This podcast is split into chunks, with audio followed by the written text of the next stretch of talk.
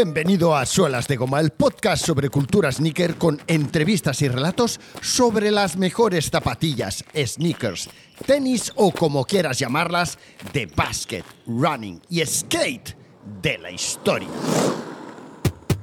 ¿Quién es Bill Bowerman? Pues ahora mismo te lo explico, pero hey, antes de seguir recuerda que te espero en suelasdegoma.fm barra premium. Apóyame, suscríbete, disfruta de los episodios exclusivos y prepárate para recibir tu pack de stickers exclusivo de bienvenida. Pues bien, ¿quién era, quién fue, quién es Bill Bowerman? Pues te voy a dar la versión corta y después la versión larga. La versión corta sería que Bill Bowerman fue un entrenador y cofundador de la compañía de calzado deportivo Nike. Nació en Oregón, Estados Unidos, en 1911 y falleció en 1999. Fue un atleta destacado en su juventud y más tarde se convirtió en entrenador de la Universidad de Oregón, donde dirigió al equipo de atletismo durante casi tres décadas. Durante su tiempo allí, desarrolló una reputación como un entrenador innovador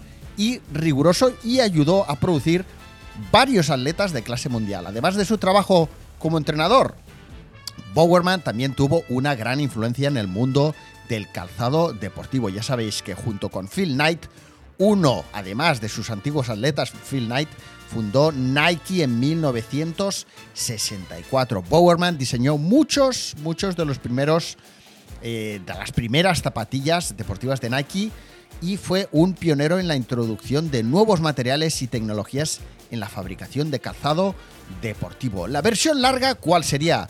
Os voy a hacer un pequeño resumen, voy a tratar de haceros un pequeño resumen de lo que os expliqué tiempo atrás en el episodio número 8, la historia de Nike, los Tigres de Blue Ribbon Sports.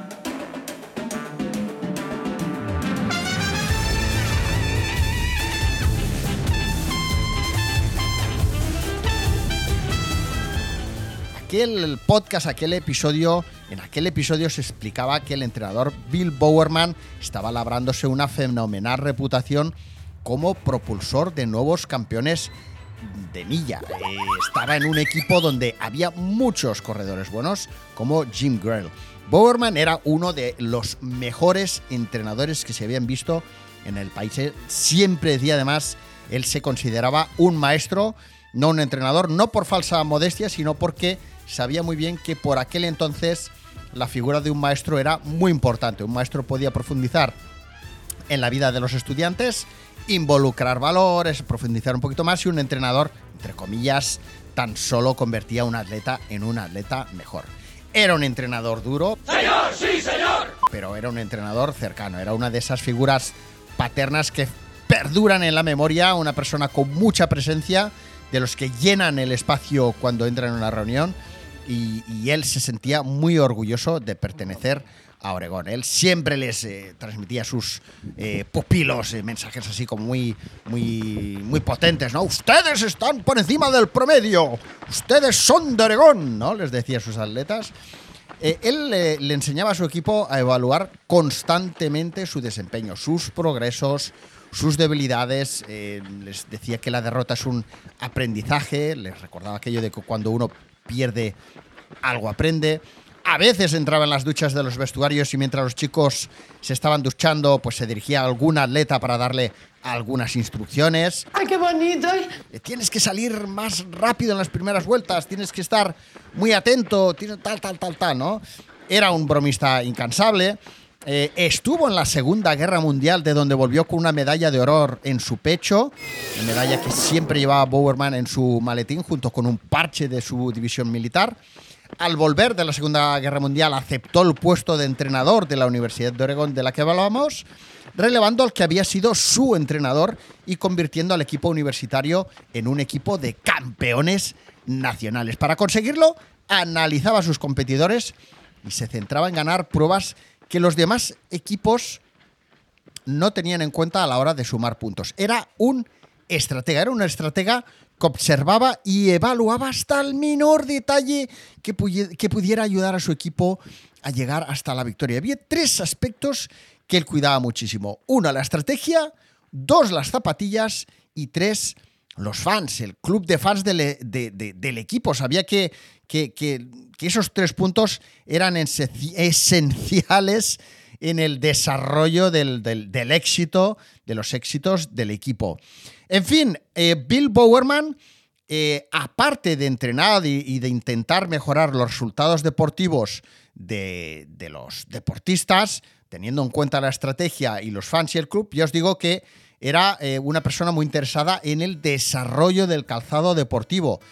Y cuando Phil Knight contactó con él, explicándole por carta, eh, contactó con él para explicarle que había conseguido la distribución de una nueva marca de calzado japonesa que se llamaba Onitsuka Tiger y que eh, quería contar con él para comenzar a distribuir, a vender esas primeras zapatillas a esos deportistas de élite que entrenaba Bill Bowerman, que obviamente hubieran influenciado al resto de deportistas, pues Bill Bowerman lo, lo acogió, acogió, acogió esa idea, digamos, con los brazos abiertos, porque, ya os digo, era una persona muy interesada en, en desarrollar, diseñar, mejorar, etcétera, pero, mm, claro, hacía falta unos recursos y un tiempo que con esa excusa de, o, con, o, a través del proyecto de esa distribuidora que fundó junto con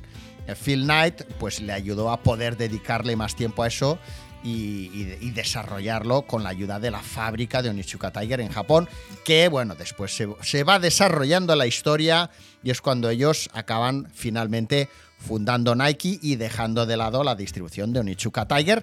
Todo eso os lo explico en esos dos episodios dedicados a la historia de Nike. Uno, el que os he comentado, y otro posterior. Bien, hasta aquí el episodio de hoy.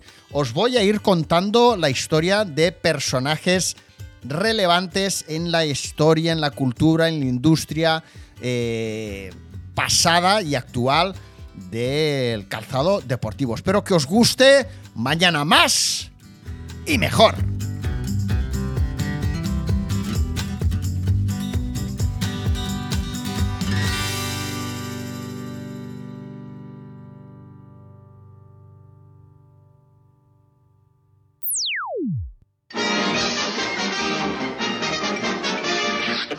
Eso es todo, amigos.